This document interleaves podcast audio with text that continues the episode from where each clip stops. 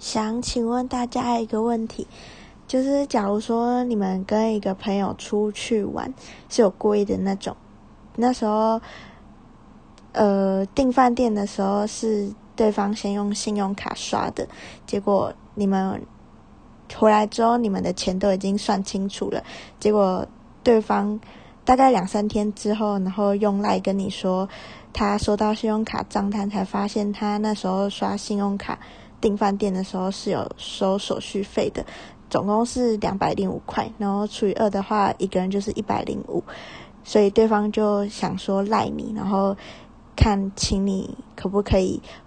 汇一百零五块给他。那你们会觉得对方这样子很小气吗？还是你们会觉得这本来就是自己应该要付的，不会觉得怎么样？